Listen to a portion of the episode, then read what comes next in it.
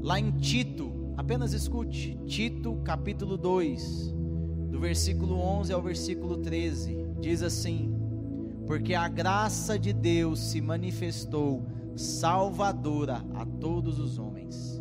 Ela nos ensina a renunciar à impiedade e às paixões mundanas e a viver de maneira sensata, justa e piedosa nesta era presente, enquanto aguardamos a bendita esperança, a gloriosa manifestação de nosso Deus e Salvador Jesus Cristo.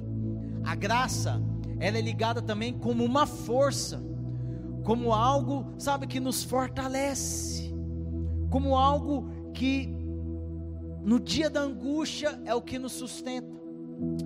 Mas aqui, querido, fala que a graça de Deus, ela também nos ensina.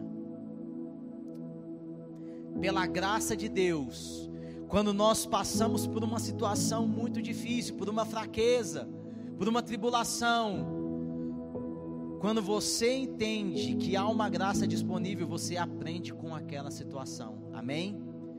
Mas muitas vezes nós não estamos aprendendo, sabe por quê? Porque você não está apoiado na graça. E aí muitas vezes você usa, sabe, de uma autocompaixão, não, eu não merecia estar passando por isso. Oh, por que que eu estou passando por isso? Por que que essa situação está sobre mim? Sendo que na verdade, quando nós estamos vivendo pela graça, quando, quando a graça de Deus, quando a ação de Deus está sobre nós, na verdade nós passamos por aquilo e nos tornamos pessoas diferentes. Entenda algo: existem muitas coisas que nós passamos porque Deus deseja fazer algo em nós. Deus deseja mudar algo em nós. Sabe? Quando você ora constantemente por algo em sua vida, na verdade, o processo que Deus está fazendo sobre você, essa é a obra de Deus. Você muitas vezes pensa que é algo que você quer alcançar, não. A obra é exatamente isso. A obra é exatamente a graça é a graça de Deus sendo liberada enquanto você ora, enquanto você jejua, enquanto você chora, enquanto sabe Deus vai operando dentro, você vai se tornando uma pessoa mais quebrantada, uma pessoa mais humilde, uma pessoa que reconhece, uma pessoa que entende. Amém, irmãos? É nesse sentido. É nesse sentido. Então, quando Paulo ele fala para Timóteo, Timóteo, Fortifique-se na graça que há em Cristo Jesus. A nossa força deve estar na ação de Deus sobre nós. Amém? Só que ele fala ainda no versículo 2 e diz assim: E as palavras que me ouviu dizer na presença de muitas testemunhas, confia-as a homens fiéis, que sejam também capazes de ensinar a outros. Aqui é algo muito interessante. Porque tudo que Deus ele vai fazer em nossas vidas passa por uma palavra que é liberada sobre nós. Amém? Assim foi na criação, assim é em tudo que Deus vai fazer em nossas vidas. Primeiro vem uma palavra e depois vem uma ação do Espírito que confirma a palavra que Deus falou. E algo que é interessante é que esse ensino da palavra ele é tão importante que quando você lê os evangelhos, a gente fica muito impressionado com os milagres que Jesus fez.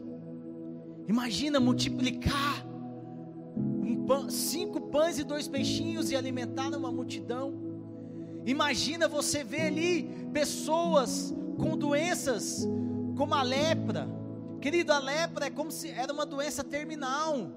É quando a pessoa fala assim, fala um câncer e a pessoa já está com metástase, acabou. A pessoa já ficava à margem da sociedade. E aí Jesus ia e curava o leproso. Grande eram os sinais de Deus, mas quando você começa a ler a palavra, você entende que Jesus ele manifestava sinais, mas em todo o tempo ele liberava uma mensagem. Diga comigo, mensagem. E que nós vamos fazer em nossas vidas deve refletir uma mensagem de Deus. Deve ressoar uma, uma palavra que Deus está liberando sobre essa terra. E algo que nós precisamos entender aqui, Paulo ele estava orientando Timóteo a algo e algo que nós precisamos ter para nós também. Quantas palavras que nós temos recebido. E sabe o que, que nós devemos fazer? Reproduzir. Diga comigo, reproduzir essa palavra. Como nós reproduzimos essa palavra? De duas formas. Primeiro, de forma mais prática, vivendo a palavra. Sabe qual é a palavra mais poderosa do mundo? Não é a do pastor fulano de tal, não é a do apóstolo fulano de tal, não. Sabe qual é a palavra mais poderosa do mundo? É aquela que você recebe e ela frutifica. Quando você vai na parábola do semeador, você consegue entender que houve quatro situações onde a semente foi lançada, quantas que verdadeiramente deram fruto? Uma. O problema está na semente? Não. A semente é perfeita. A palavra é perfeita. Qual é a maior palavra que você vai receber? Na, qual é a maior palavra que você vai ter na sua vida? Aquela que você recebe e acolhe com mansidão, até que isso gere um fruto que vai alimentar a muitos. Amém? Então, nós precisamos reproduzir, e Paulo estava falando exatamente isso para Timóteo. Remo, Timóteo, sabe essas palavras que eu estou falando aqui para você? Reproduz essas palavras, reproduz essas palavras, sabe? Precisamos ter a palavra sempre perto de nós. Olha o que diz lá em 1 João 1, do versículo 1 ao versículo 4. Olha o que diz aqui. O que era desde o princípio, 1 João, capítulo 1, do versículo 1 ao versículo 4. O que era desde o princípio, o que ouvimos, o que vimos com os nossos olhos, o que contemplamos e as nossas mãos apalparam, isso proclamamos a respeito da palavra da vida. A vida se manifestou nós a vimos e delas testemunhamos e proclamamos a vocês a vida eterna que estava com o Pai e nos foi manifestada. Proclamamos o que vimos e ouvimos, para que vocês também tenham comunhão conosco.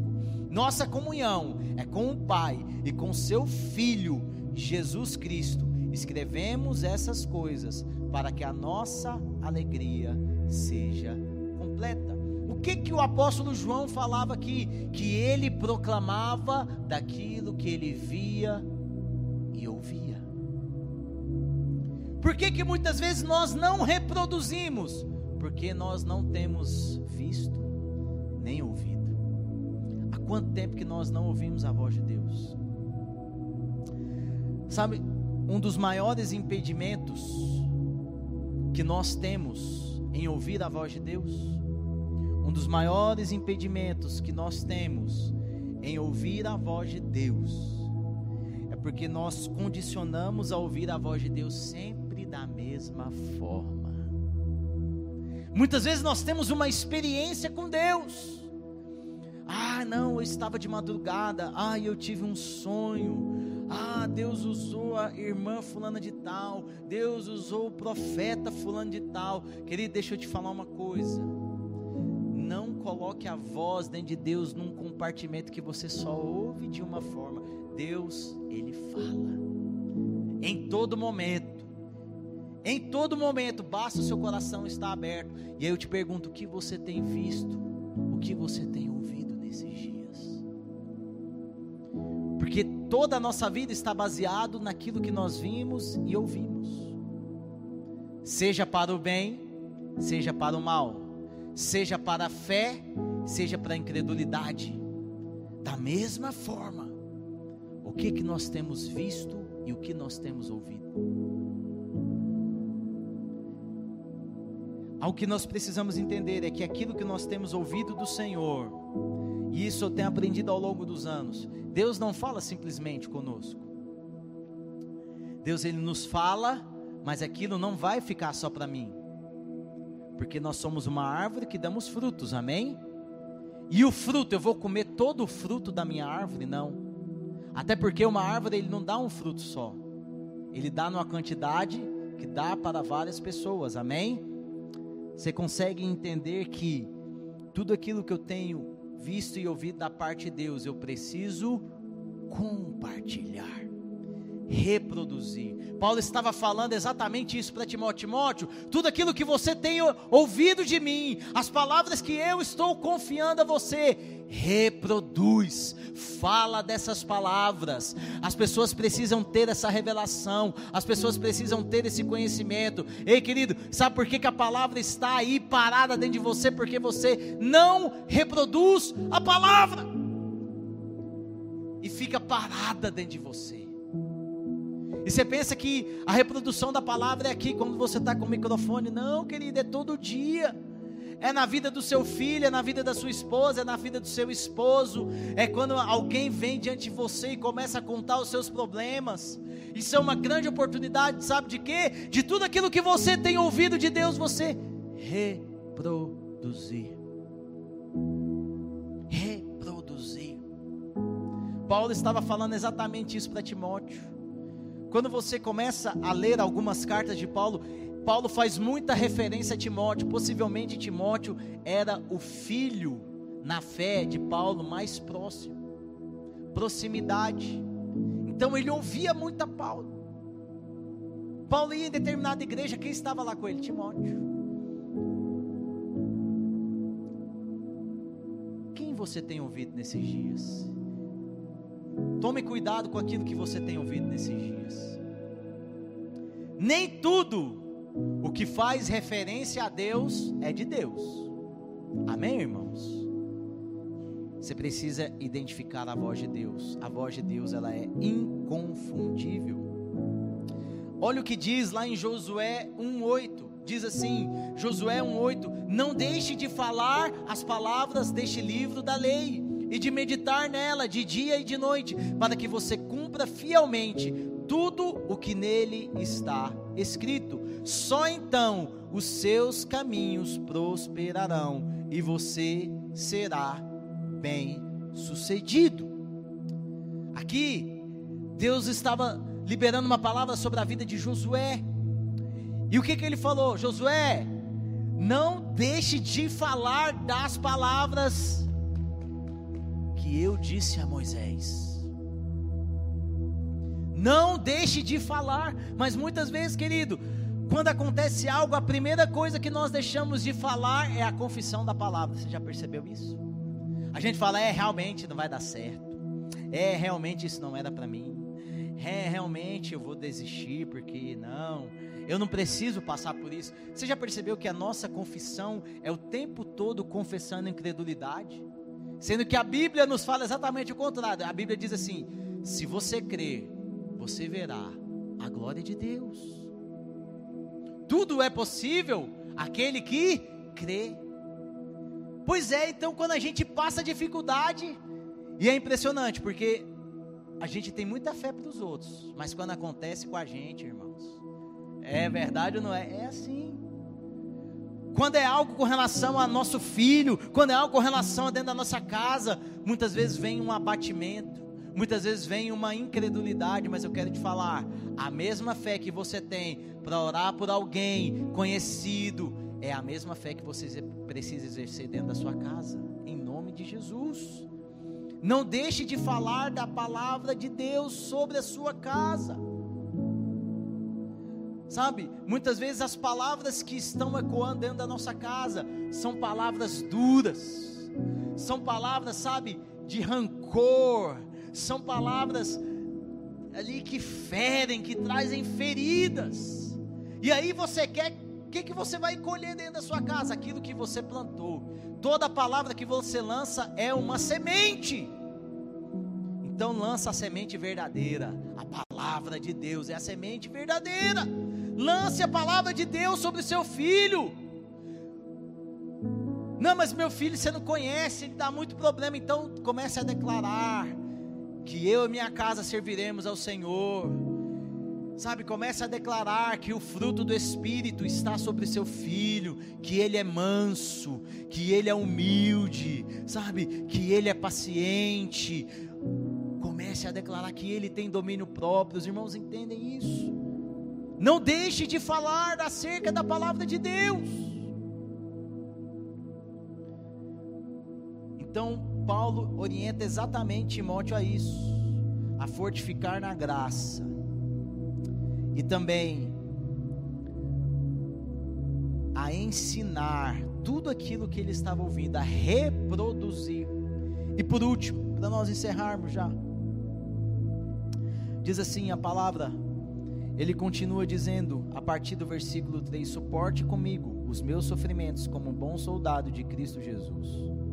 Nenhum soldado se deixa envolver pelos negócios da vida civil, já que deseja agradar aquele que o alistou. Semelhantemente, nenhum atleta é coroado como vencedor, se não competir de acordo com as regras. O lavrador que trabalha arduamente deve ser o primeiro a participar dos frutos da colheita. Reflita no que estou dizendo, pois o Senhor lhe dará entendimento em tudo. Por último, Paulo orienta, além de fortificar na graça, além de reproduzir tudo aquilo que ele estava ouvindo, ele deveria suportar os sofrimentos. Olha o que diz a Bíblia lá em 1 Coríntios 10, 13.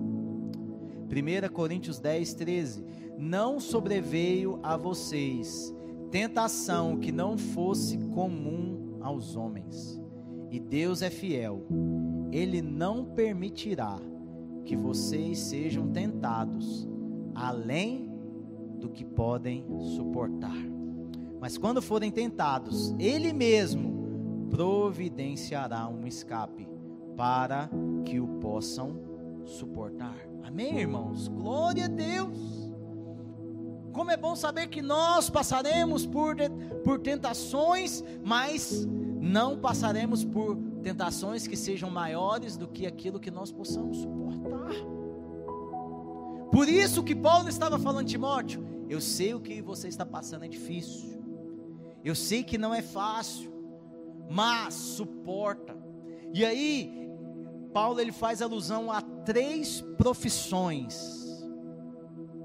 Há três profissões e cita uma característica de cada uma delas. Eu quero encerrar falando dessas características. Primeiro, ele fala que ele deve suportar como um soldado. Diga comigo, soldado. E quando ele fala do soldado, ele fala assim: nenhum soldado se deixa envolver pelos negócios da vida civil, já que deseja agradar aquele que o alistou. Quando ele fala de soldado, ele fala de alguém que vive uma vida separada. Separada.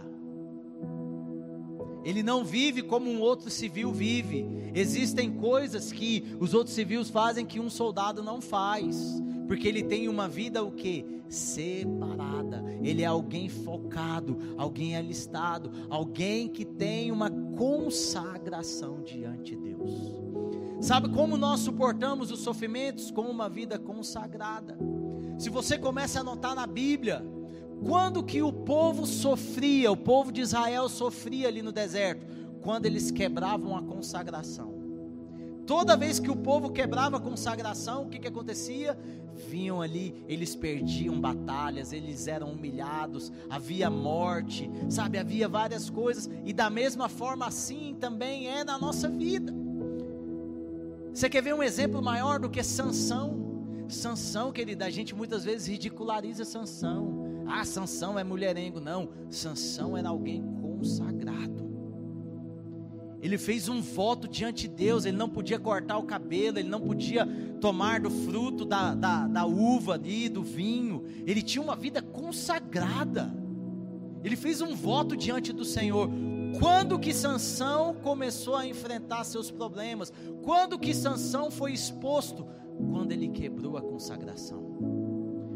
A consagração é um lugar de proteção. Diga assim comigo: a consagração é um lugar de proteção. Então não pare de se consagrar. Você quer ver algo que é proteção para nós? Uma vida de jejum.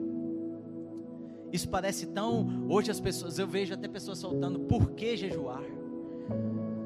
Ah, querido, olha, eu vou confessar algo para vocês. Tá muito difícil você ver algum tipo de vídeo na internet hoje em dia. As pessoas são muito tendenciosas a querer nos tirar de uma vida de consagração. Por que dar o dízimo? Por que jejuar? Por que se consagrar? Pelo amor de Deus. Pelo amor de Deus. Que se levantem aqueles verdadeiramente que amam o Senhor, que dão dízimo, que dão mais que o dízimo, que se consagram, que amam a Deus, que estão na presença. Amém? Consagração. Só que ele não fala só isso. Ele também, além de soldado, ele fala de um atleta. Quer ver? Versículo 5: Semelhantemente, nenhum atleta é coroado como vencedor, se não competir de acordo com as regras.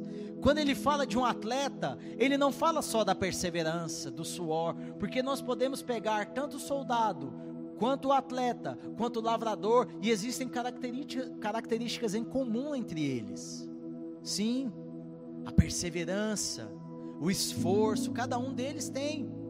Mas quando ele cita o atleta, ele fala aquele que segue as regras.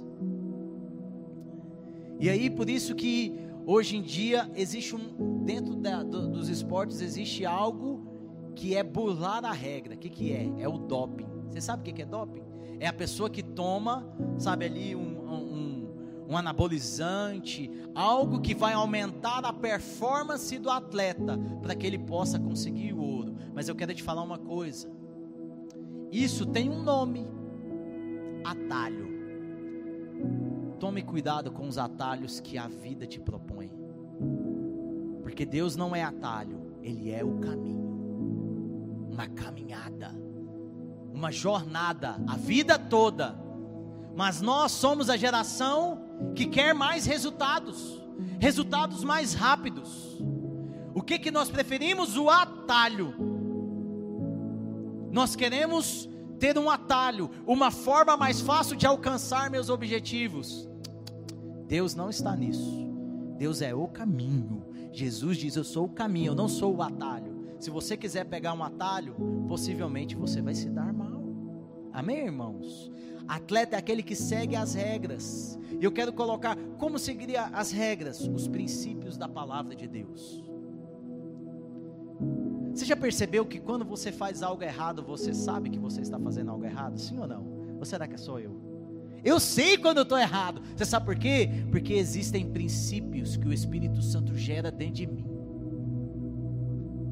Tem coisas que você pode até usar assim, não, mas tem coisas que não estão na Bíblia, querido.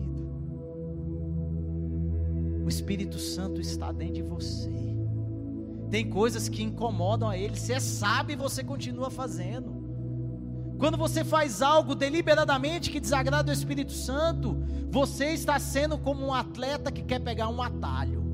Hum. Você entende isso? Segue, segue aquilo que o Senhor dá.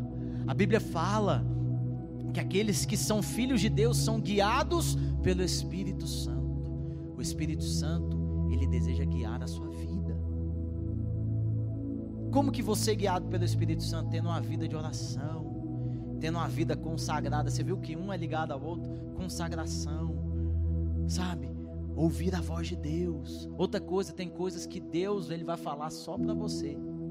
Sabe qual é um grande erro que existe dentro da vida da igreja? Nós queremos gerar doutrina em tudo aquilo que Deus fala conosco. A doutrina é a palavra, amém, irmãos? Agora existem coisas que Deus pede exclusivamente para você. Tem coisas que Deus pede para mim, mas não vai pedir para você. Amém? E tem coisas que Deus vai pedir para você e não vai pedir para mim.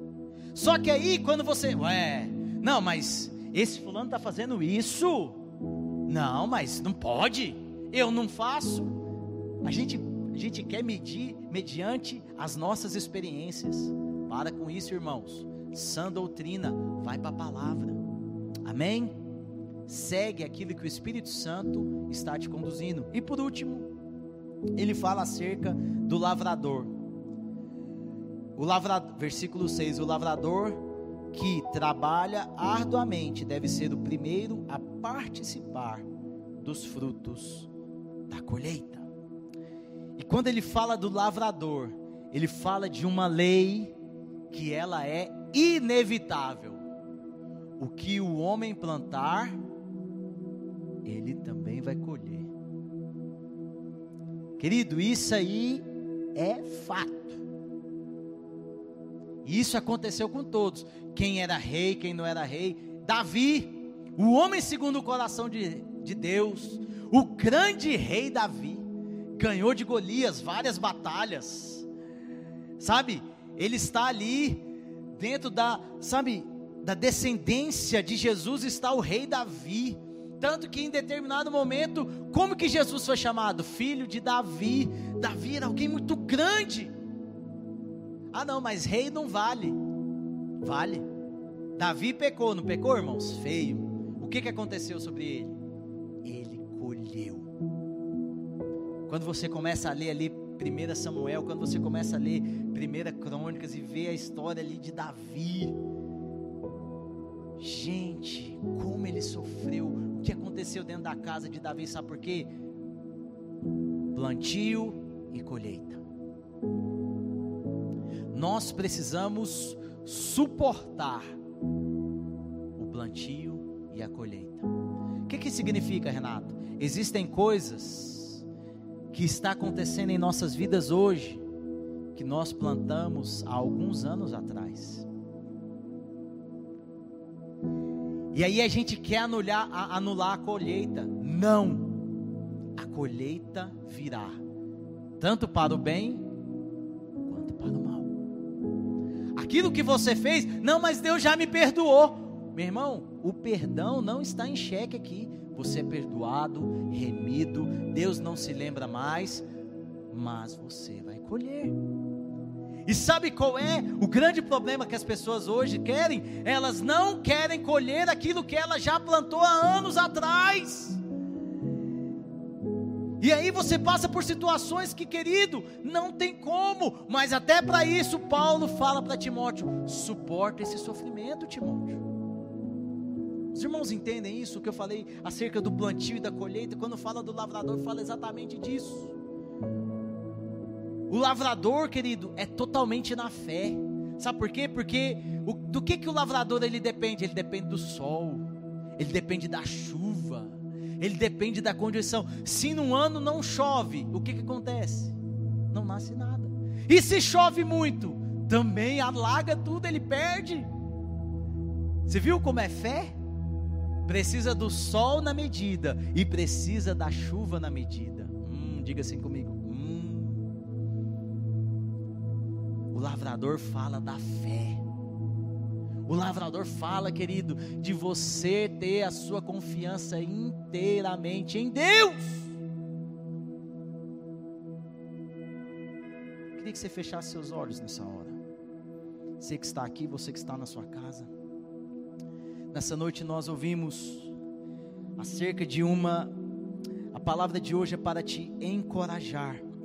A palavra de hoje é para dizer: suporta o sofrimento, independente da origem desse sofrimento, independente que seja uma colheita, independente que seja uma por causa da sua consagração, ou porque você decidiu ouvir a voz de Deus como um atleta que segue as regras conforme está determinado. O Senhor diz: suporta, fica firme. Outra coisa, volta a ter tempo na palavra, assim como Josué, leia da palavra, medite nessa palavra de dia e de noite. Sabe quando nós nos perdemos? Quando nós saímos de perto da palavra. Quando a palavra parou, quando nós paramos de ouvir a palavra de Deus, a incredulidade vem.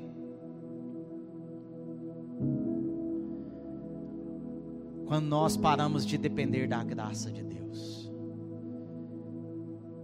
Queria orar com você nessa hora. Pai, em nome de Jesus, nessa noite nós estamos aqui. Senhor, dependemos da tua graça. Dependemos da tua vida. Senhor, como Timóteo, nós queremos suportar os sofrimentos. Independente da origem desses sofrimentos, nós entendemos que nós podemos suportar, porque a tua palavra diz que não vem tentação maior do que aquela que nós possamos suportar. Senhor, guarda o nosso coração, guarda a nossa fé nesses dias, e aquele que está ouvindo nessa noite seja encorajado a prosseguir. Mas está difícil, Renato. Eu não consigo ver fé você não precisa ver. Você só precisa lembrar daquilo que foi dito ao seu respeito. Lembra das palavras que o Senhor disse a você. Lembra da onde o Senhor te tirou. Lembra de tudo aquilo que Deus já fez. Mas ele ainda não fez, querido. Se apoie naquilo que ele já fez. E eu quero te falar, ele já fez muito. É porque os seus olhos ainda estão naquilo que você não conseguiu perceber. Mas Deus já fez. Libera da tua graça sobre nós, Senhor. Que nessa semana, que no resto desses dias, nós possamos experimentar de uma graça que nos traz força. Eu não acredito numa graça que nos libera para uma vida de pecado. Isso não é graça. Graça é aquilo que nos fortalece num propósito e nos mantém de pé, e nos mantém confiantes, e nos mantém firmes nas mãos do Senhor. Guarda a vida de cada um aqui, Senhor, que cada um aqui possa experimentar mais do Senhor, em nome de Jesus. Amém, amém e amém.